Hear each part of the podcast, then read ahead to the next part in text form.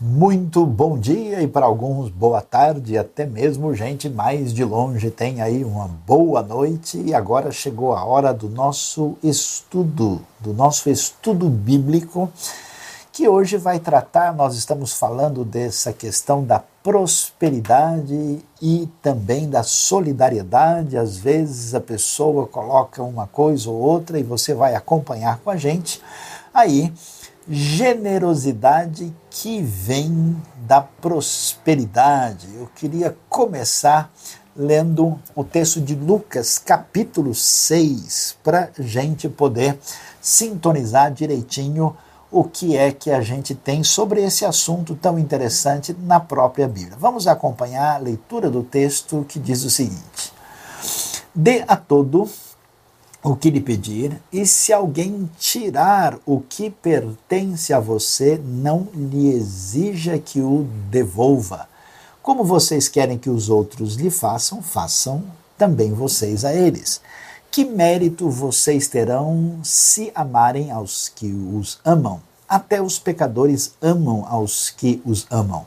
E que mérito terão se fizerem o bem àqueles que são bons para com vocês, até os pecadores agem assim, e que mérito terão se emprestarem a pessoas de quem esperam devolução, até os pecadores emprestam a pecadores, esperando receber devolução integral. Amem, porém, os seus inimigos, façam-lhes o bem, emprestem a eles sem esperar receber nada de volta. Então, a recompensa que terão será grande, vocês serão filhos do Altíssimo, porque Ele é bondoso para com os ingratos e maus.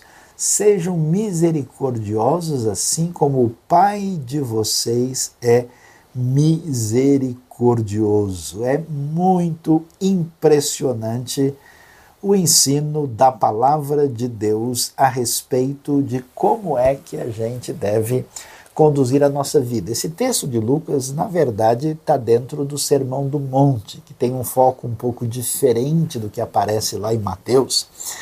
E Lucas trabalha muito essa ideia de como que a graça bendita de Deus nos alcançou e nos atingiu, e Deus agiu conosco de uma maneira em que nós somos ingratos e maus, e mesmo assim o seu amor incondicional nos alcança alcança e mexe, muda a nossa vida, é a grande força motriz poderosa dessa nova vida que vem dessa nova criação.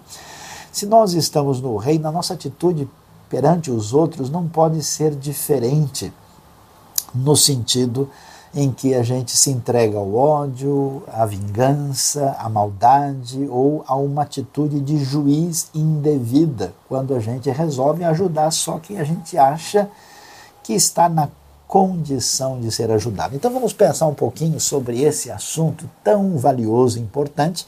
E aliás, fique ligado que nós temos hoje conosco aí um, um amigo que está participando, Marcelo Mossi, ele fez parte da história da IBNU, alguém que é altamente experimentado no mundo ah, do contexto financeiro, do contexto da economia, ele foi uma pessoa de excelente desempenho aí no, no contexto executivo, ah, até mesmo teve seu espaço especial, sendo capa da revista Exame, foi executivo internacional na América do Sul, na América do Norte, na Ásia, ele conhece muito, ele vai nos ajudar hoje, porque a nossa aula tem o seu aspecto teológico, bíblico e também muito prático. Portanto, o que é que nós vemos? Nós vamos ver essa realidade que emerge com força do Evangelho a partir daquilo que o Novo Testamento nos ensina, continuando nessa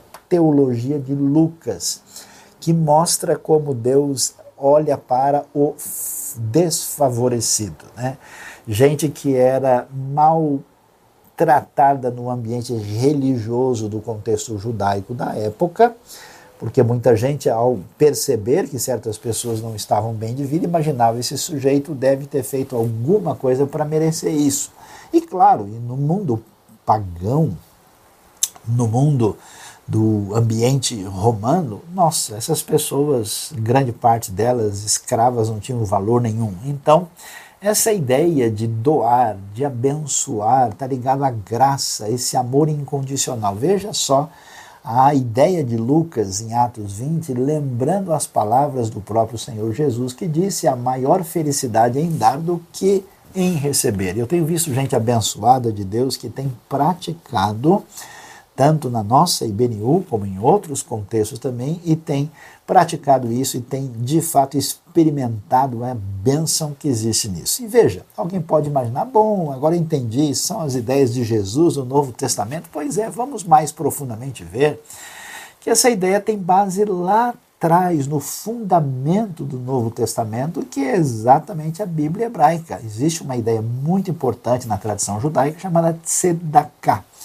uma palavra que pode ser traduzida tanto por caridade como também traduzida por justiça. E olha o que diz Levítico 25, 35: se alguém do seu povo empobrecer e não puder sustentar-se, ajudem-no como se faz ao estrangeiro e ao residente temporário, para que possa continuar a viver entre vocês. Quer dizer, essa mão estendida de ajudar alguém no momento de dificuldade, ela está em sintonia com todo o ensino bíblico, desde o Antigo Testamento até o Novo Testamento. E então vamos pensar um pouquinho sobre esse assunto, porque quando a gente fala sobre pobreza, agora há pouco a gente falou um pouquinho sobre o pecado, o erro de Davi, né? o problema de muita gente ao discutir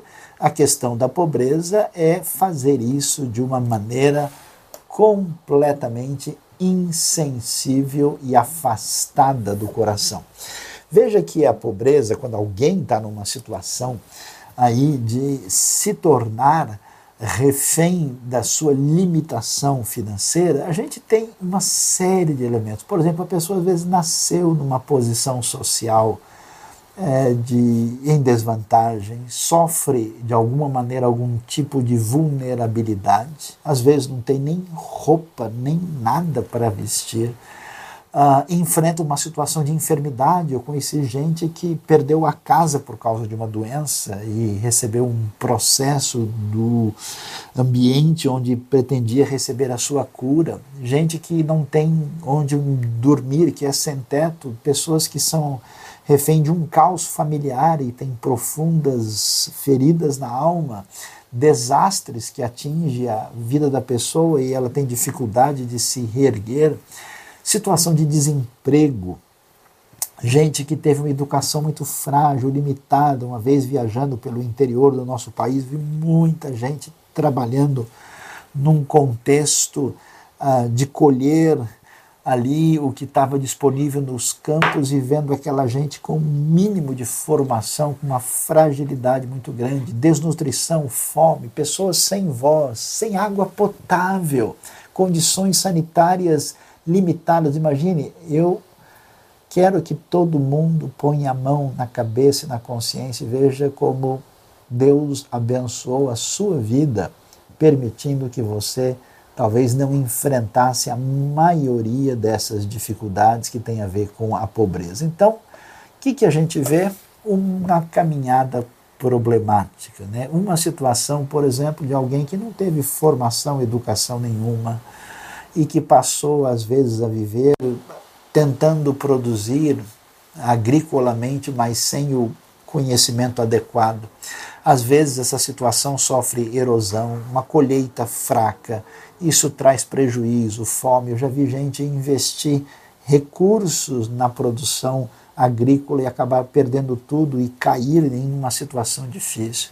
Pessoas no outro ambiente ficam desempregados, não têm recurso, isso afeta a sua condição de saúde, de comida, de educação, de moradia e tantas pessoas na pobreza e na miséria. E vamos ser realistas, o momento de fragilidade econômica agora que atinge tanta gente, certamente é um momento que vai mostrar esse caminho dolorido e às vezes perverso da pobreza que funciona de maneira complicada. E a pergunta que a gente levanta, uma pergunta que vem da nossa, do nosso da nossa realidade, o que fazer com as pessoas pobres. Aliás, o mundo não tem solução para isso. A gente vê muita teoria, gente defendendo uma posição mais ou menos política, mas a realidade é que, infelizmente, até pela vulnerabilidade e fragilidade, grande parte dos pobres são explorados como massa de manobra,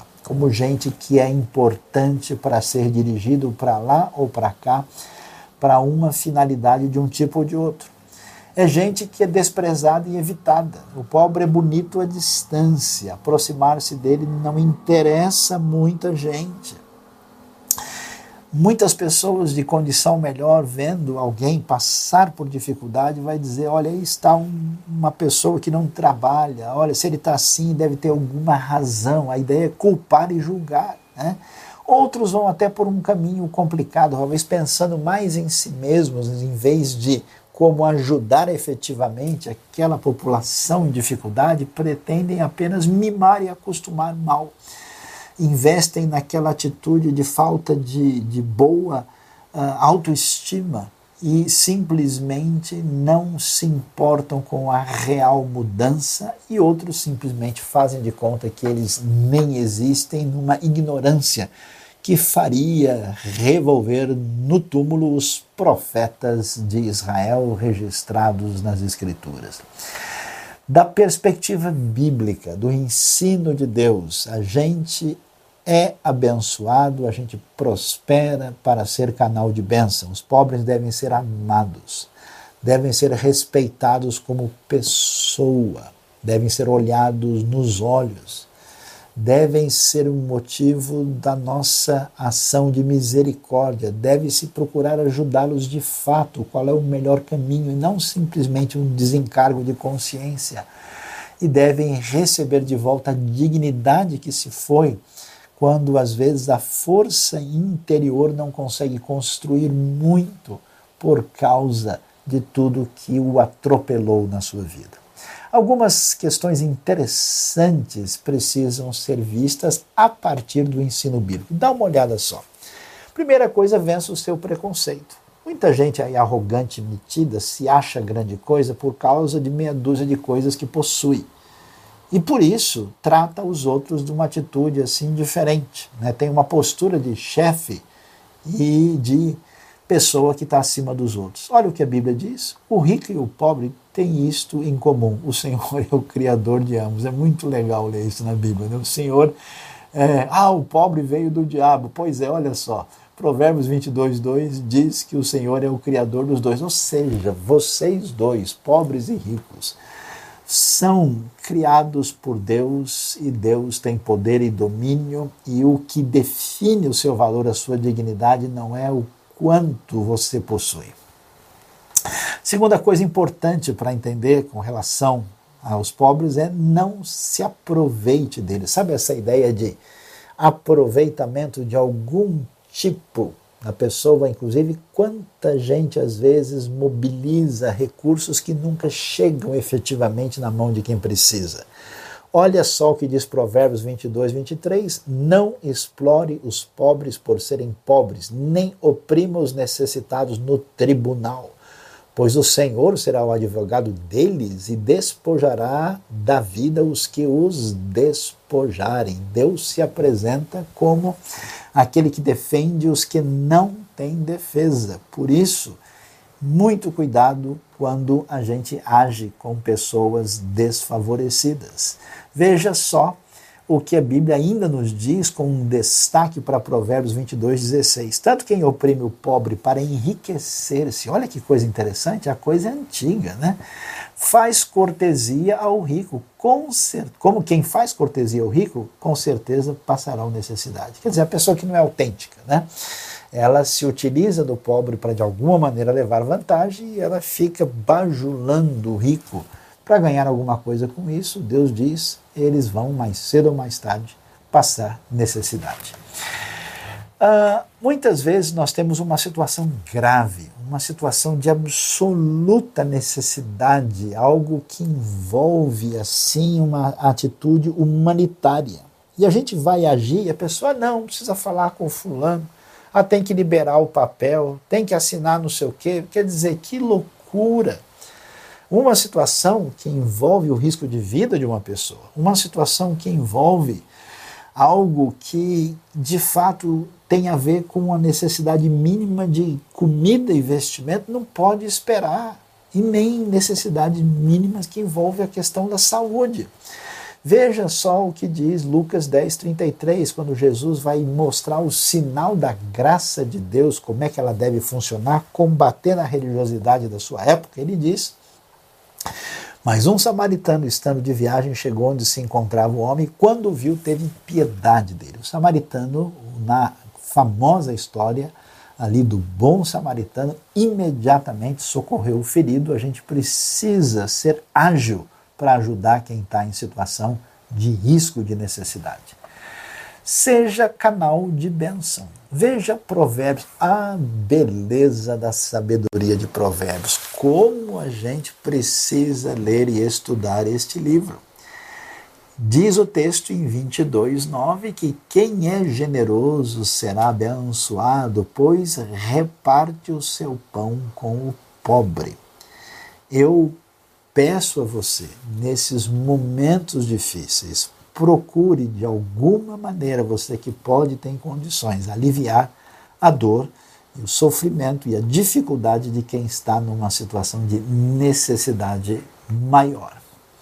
Veja que isso foi tão claramente percebido que a gente vai ver na história, olha só, na igreja primitiva, quando a fé cristã começou a caminhar, nós temos o testemunho de Inácio de Antioquia. E olha só o que eles observavam: havia uma diferença entre aqueles que eram seguidores de Jesus e os pagãos. É isso que a gente tem, esse negócio de direitos humanos, de preocupação com ação social, são elementos que têm a sua origem na proposta que vem do Evangelho, da influência de Jesus na cultura ocidental e mundial. Olha lá, Inácio de Antioquia diz: os pagãos não se preocupam com o amor, nem com a viúva, nem com o órfão, nem com o sofredor, nem com o aflito, nem com o prisioneiro, nem com o faminto ou sedento. A mudança da diretriz é uma mudança que vem do Evangelho.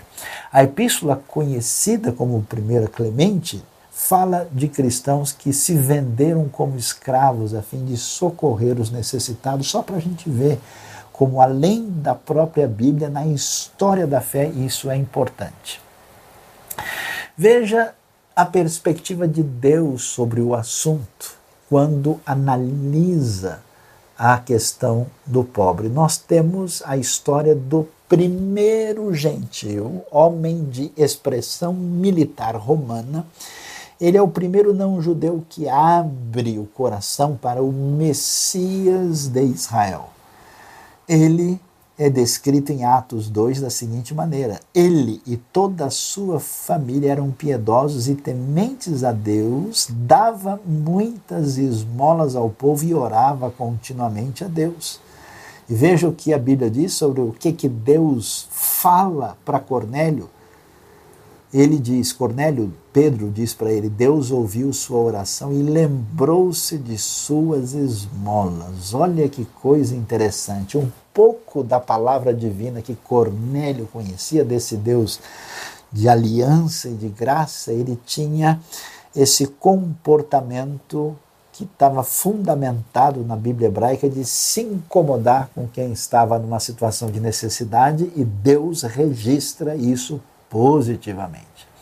Agora, a gente sabe que a necessidade mais profunda de uma pessoa não está simplesmente na sua realidade material. Existe a necessidade maior que vem lá do fundo, e isso começa com a realidade espiritual que muda a nossa vida. A nossa riqueza maior envolve a nossa relação com Deus resgatada pela salvação, pela graça e fé que temos em Cristo Jesus. Veja lá, Atos 16. Então levou-os para fora e perguntou: Senhores, que devo fazer para ser salvo? Eles responderam: Creia no Senhor Jesus e serão salvos você e os de sua casa. O mesmo Lucas que fala que é tão importante ter misericórdia de quem sofre, também nos diz que é tão importante anunciar o perdão de Deus que há em Cristo Jesus. E assim o carcereiro de Filipos recebe a palavra de Deus e crê em Cristo Jesus. Eles pregaram a palavra de Deus a ele e a todos de sua casa. Naquela mesma hora da noite, o carcereiro lavou as feridas deles e em seguida ele e todos os seus foram batizados conforme Atos 16.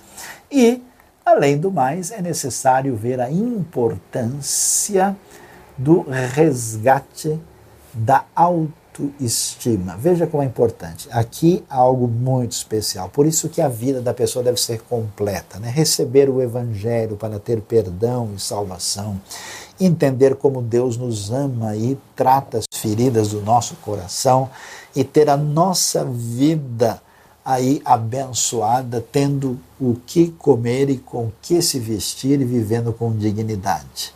Por isso é importante que quem pratica generosidade, a solidariedade, faça isso com responsabilidade. Não com o interesse apenas de se sentir bem. Não para dizer, ó, mandei a minha ajuda, mas de fato, o que é está acontecendo? Por quê? Porque a mesma Bíblia que diz que a gente deve fazer isso, deve tomar o cuidado com atitude indevida que pode haver nos descaminhos da prática da generosidade. Veja só como Paulo é direto em 2 Tessalonicenses 3, se alguém não quiser trabalhar, também não coma. Quer dizer, a pessoa que simplesmente tem condições de mudar o seu cenário e não mostra nenhuma atitude favorável, está precisando de uma ajuda maior não é simplesmente alguém a ser ajudado. As viúvas que se inscreviam na igreja primitiva também, Paulo diz: oh, veja aquelas que de fato são necessitadas para que a gente não envie recursos indevidamente para quem não está precisando, deixando quem está em necessidade realmente numa situação difícil. Veja a sabedoria é, que envolvia a lei divina, preocupada com quem estava em condição de necessidade real. Quando fizerem a colheita da sua terra, não colham até as extremidades da sua lavoura, nem ajuntem as espigas caídas da sua colheita, deixem-nas para o necessitado, para o estrangeiro, eu sou o Senhor, o Deus de vocês. Quer dizer, as pessoas que tinham a necessidade precisavam ir até a colheita, ir atrás, e aquilo que caísse, nenhuma atitude, vamos dizer assim, de avareza era aceitável, aquilo que caísse ficava para aqueles que vinham atrás e, com a sua própria disposição e vontade, faziam de tudo para garantir o seu sustento. É necessário beneficiar através de uma solidariedade generosa e responsável, especialmente nesse momento de luta. E aqui vale a gente terminar esse nosso primeiro momento lembrando de uma pessoa muito especial na história da tradição cristã recente. Os irmãos Wesley, na Inglaterra, no momento em que a situação inglesa era terrível de exploração dos necessitados. Crianças trabalhavam em minas de carvão trabalhavam muito mais do que 12, às vezes 14 ou mais horas por dia. E Wesley, que foi um homem muito voltado para a seriedade da palavra de Deus, grande pregador, um irmão da tradição metodista tão especial, tanto na Inglaterra como na América do Norte, ele teve grande importância no seu envolvimento social. Então, a reforma das prisões, a luta contra o trabalho infantil, o fim do tráfico de escravos, né? lembranças de pessoas importantes como William Wilberforce e John Newton. Quer dizer, a gente viu que num contexto tão problemático, gente que tomou uma atitude em sintonia com essa solidariedade generosa fez diferença na sociedade. Portanto, diante desse cenário, agora nós vamos ver a questão prática para a nossa vida e eu queria assim ver que essa questão da generosidade, da prosperidade, essa questão que envolve essa relação tem muito a ver com o cenário que está à nossa volta, porque a gente pode se movimentar nesse ambiente, mas tem que se movimentar diante de um quadro adequado. Né? Como é que eu vou saber? Muita gente pensa, ah, eu não sei o que eu devo me planejar, se eu for ajudar alguém agora, de repente depois eu mesmo vou precisar. E como é que vai ser? Que situação está? Então, para isso, eu vou chamar para conversar com a gente nosso querido amigo que hoje vai estar falando para nós diretamente da Flórida e que tem uma experiência internacional muito adequada na área que envolve finanças e economia para entender esse cenário e que também tem sido alguém firme na sua caminhada com o Senhor e também fazendo diferença nessa área. Então, meu querido amigo Marcelo Morse, você que está aí, me ouve, me diga qual é o cenário da economia global nesse ambiente de epidemia. Você que está aí nos Estados Unidos, que é um lugar tão central na economia mundial e que tem talvez informações mais adequadas, diga para gente qual é o cenário que estamos vivendo. Pastor Sayão, é sempre uma alegria falar com o senhor. Eu desejo ao senhor e aos ouvintes a paz do senhor e respondendo à pergunta qual o cenário da economia global da epidemia, eu diria que a economia tomou um susto, um grande susto, quando começou a sair, ser publicada toda essa situação, mas que devagarinho já está já tá recuperando desse susto, já está voltando à cor. É, aqui nos Estados Unidos, por exemplo, o mercado de ações tinha caído 30% ou 40%, né, o preço das ações na Bolsa, e já recuperou, eu diria, pelo menos dois terços disso. Quer dizer, voltou a, a estar mais, um pouco mais estável, recuperou bastante. Né? Ainda tem um pouco de incerteza na economia, mas esse é um indicador importante, porque é um indicador do investidor. Né? Então, eu acho que tomou um susto, bateu lá embaixo, foi uma, um, assustou os investidores, mas que agora a confiança vem sendo retomada e vendo que tem problemas, tem transformação na economia, mas que a situação não é de colapso geral. Né? Então eu estou vendo as pessoas é, voltarem a investir, estou vendo novas atividades econômicas surgindo. Quer dizer, se por um lado o desemprego aumentou, né, o governo está tá suportando as pessoas que ficaram desempregadas, por outro lado estão surgindo novos empregos diferentes como por exemplo a prestação de serviço aqui de para quem está confinado. Então, é compra de supermercado, você consegue que a pessoa vá lá, faça a compra para você, entregue, e farmácia e tudo mais. Então, assim, eu acho que já gradualmente é, começou a voltar um pouco. Se vai voltar onde estava antes, eu não tenho certeza, porque até sair mesmo dessa pandemia vai demorar um pouquinho. Mas eu diria que o susto já está passando né? e as coisas estão começando a voltar a uma certa normalidade. Eu estou falando em termos econômicos, tá certo? Eu acho que o comportamento da gente tem que ser um comportamento de observar, né? Se for fazer investimento, fazer, não fazer investimento de risco, fazer um investimento mais conservador, né? Procurar se proteger com um pouco de reserva, quem puder, mas de maneira geral não ficar também pessimista e se esconder, quer dizer, a economia continua, né? o fluxo e o tráfego de bens essenciais pelo mundo continua, é, a provisão e produção de comida continua, olha a safra recorde aí do Brasil, no meio disso, safra recorde, quer dizer, existem setores com muita vitalidade, que continuam funcionando e precisam continuar funcionando, o transporte por caminhões aí no Brasil, é, o transporte marítimo entre países. Um país é total, todos os países são interdependentes hoje em dia, precisam de insumos de um país para poder produzir.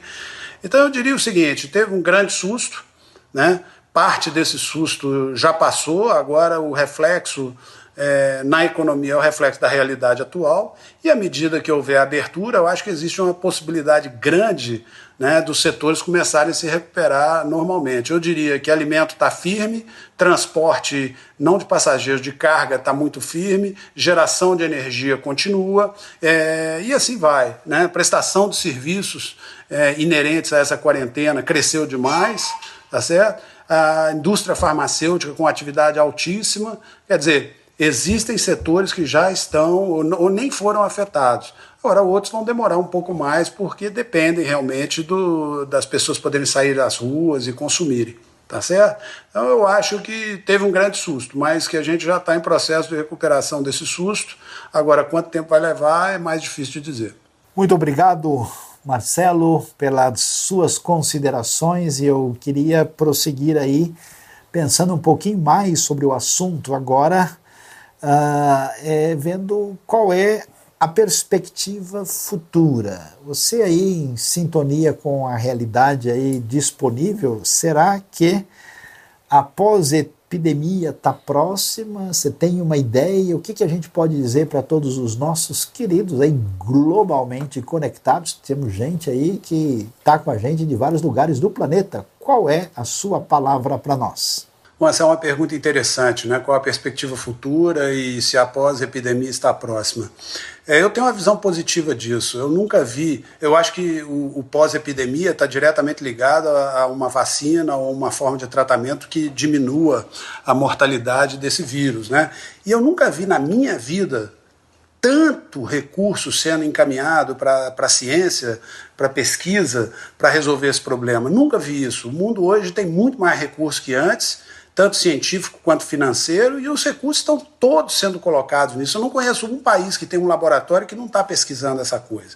Então eu acho que existe uma perspectiva de que saia uma vacina ou um tratamento para evitar a letalidade desse vírus é em breve. Se é seis meses, se é oito meses, se é um ano, eu não sei exatamente precisar isso. Mas que existe um esforço tremendo do mundo inteiro para conseguir uma solução para isso, isso é evidente. E o mais importante, existe recurso para isso, quer dizer, é uma questão de tempo para que isso seja é, é, resolvido. Né? A, a minha perspectiva de, de, de futuro é de que, à medida que nós vamos avançando nessa parte biológica, nós vamos avançando também na economia, nós vamos avançando também na, na, na liberação de pessoas né, para poder saírem às ruas e retomarem a, a vida normal.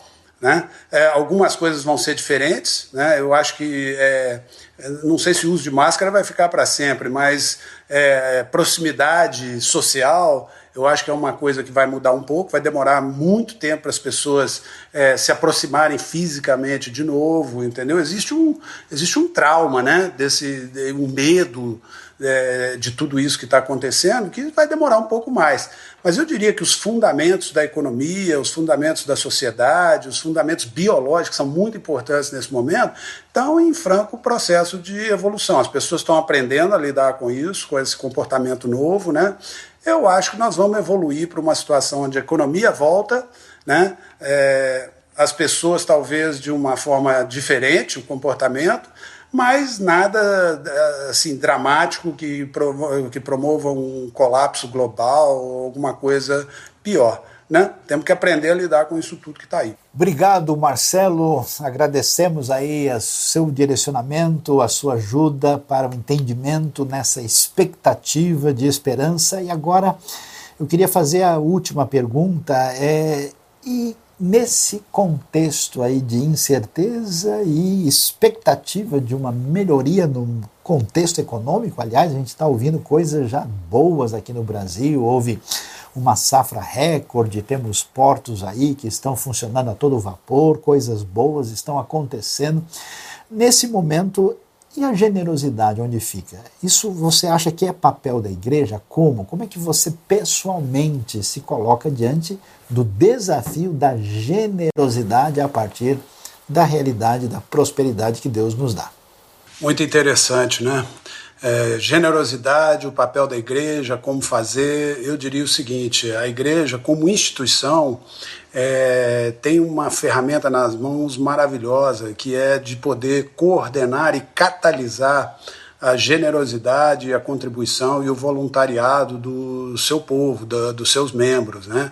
Então, eu acho que a igreja tem um papel muito, muito importante para educar as pessoas sobre a necessidade de ser generoso, de acudir quem está perto da gente, de contribuir para uma sociedade melhor. Porque eu vou dizer uma coisa para vocês: uma coisa que essa pandemia mostrou é que ninguém vai estar tá bem se a maioria estiver mal. Isso, isso é certo. Isso serve na economia, serve socialmente, serve em todos os ambientes. Mas eu diria que a igreja pode coordenar campanhas, eu acho importante que a igreja mostre quem são os alvos que precisam ser ajudados, e, por outro lado, né, e, e, os membros então reagirem a isso da maneira como Deus tocar os corações de cada um, né, e proporcionalmente aos recursos que tem. Porque às vezes a gente fala em ajudar o próximo, a, gente, a primeira coisa que vem na cabeça é dinheiro, mas às vezes não é o, o que você pode dar e não é o que a pessoa precisa também. Às vezes, uma palavra de esperança salva uma vida, nós todos sabemos disso. Às vezes, uma peça de roupa eh, salva uma situação extremamente de, de sofrimento extremo. Né? É, às vezes, uma palavra, a palavra é muito importante. Às vezes, um prato de comida, às vezes, uma ajuda mensal para uma família para subsistir até o final dessa, dessa parte mais aguda da pandemia, possa ser uma solução para cinco, seis pessoas e que não custe muito, né? Então eu acho o seguinte, a, a igreja realmente tem um papel fundamental tanto na educação espiritual é, dos seus membros sobre o que, que a palavra de Deus é, é, diz e, e o que, que Deus espera de todos nós, é, numa situação dessa, em termos de ajudar o próximo, pode ajudar na prática coordenando campanhas, pode ajudar na prática mostrando a quem ajudar, e a todos nós cabe, cabe pedir a Deus que encha o nosso coração do Espírito Santo e nos dê o recurso ou nos indique qual o recurso que deve ser aplicado. Mas uma coisa que eu quero dizer é o seguinte: as pessoas e as situações para ajudar vão passar na frente da gente. Nós vamos enxergar isso porque Deus vai mostrar isso para a gente. Importante que a gente não vire para outro lado. Né? Se passou na frente da gente e precisa de ajuda, a gente tem que enxergar a mão de Deus nisso e tem que ajudar. E sem preocupar, porque de uma forma ou de outra Deus vai cuidar de todos. Né? E você pode ser, e eu posso ser um instrumento para isso. Nós, por exemplo, estamos engajados num projeto no Haiti, junto com o Hospital Adventista de Orlando, e nós, nós íamos, né, porque agora o Haiti está fechado por violência e por outras razões, a gente ia uma vez por ano e tratavam de 450 crianças órfãos daquele terremoto terrível que aconteceu, cuidando de três aspectos dessas crianças nos orfanatos. Uma é, é um aspecto fisiológico, que é, é, é comida e roupa, e as coisas básicas. A parte médica, porque iam quatro, cinco médicos, minha, minha esposa é dentista, ia com outro dentista. E depois a parte emocional, que era impressionante, porque as crianças são carentes, precisando de amor, elas vêm, te abraçam, te beijam. Né? Então, é, é, existe a possibilidade de servir dentro da sua profissão, ou com recurso financeiro, ou até dando amor e carinho. Tá certo? Então, eu queria encorajar você de ver qual é a melhor forma que você pode ajudar, procurar isso como se fosse realmente um objetivo. E deixar a igreja te conduzir, porque é uma forma centralizada e com uma visão mais é, ampla do que precisa e pode ser feito. Tá certo? É, desejo a todos a paz do Senhor, que tenham um bom dia e que continuem engajados. Um abraço. Muito obrigado, Marcelo. Excelente a sua palavra. Fico muito feliz com a sua sintonia com a gente, a nossa gratidão. Um abraço para a sua família, para todos os queridos aí na Flórida, nos Estados Unidos e que Deus realmente nos abençoe. Eu gosto de dizer que quem contribui, quem doa, quem é generoso, não faz isso para ser abençoado, mas faz isso porque é abençoado. Que Deus nos dê uma semana debaixo da sua graça. Um grande abraço para vocês. Fique sintonizado aí com a IBNU e ore por nós para que a gente continue sendo canal de bênção na vida das pessoas em todos os aspectos, tudo aquilo que glorifica ao Senhor e é bênção na vida de todos. Boa semana debaixo da graça e da misericórdia do Senhor. Você foi abençoado por este vídeo, por esta mensagem? Inscreva-se no canal, aperte o sininho e você ficará sabendo das novas mensagens e reflexões da IBNU.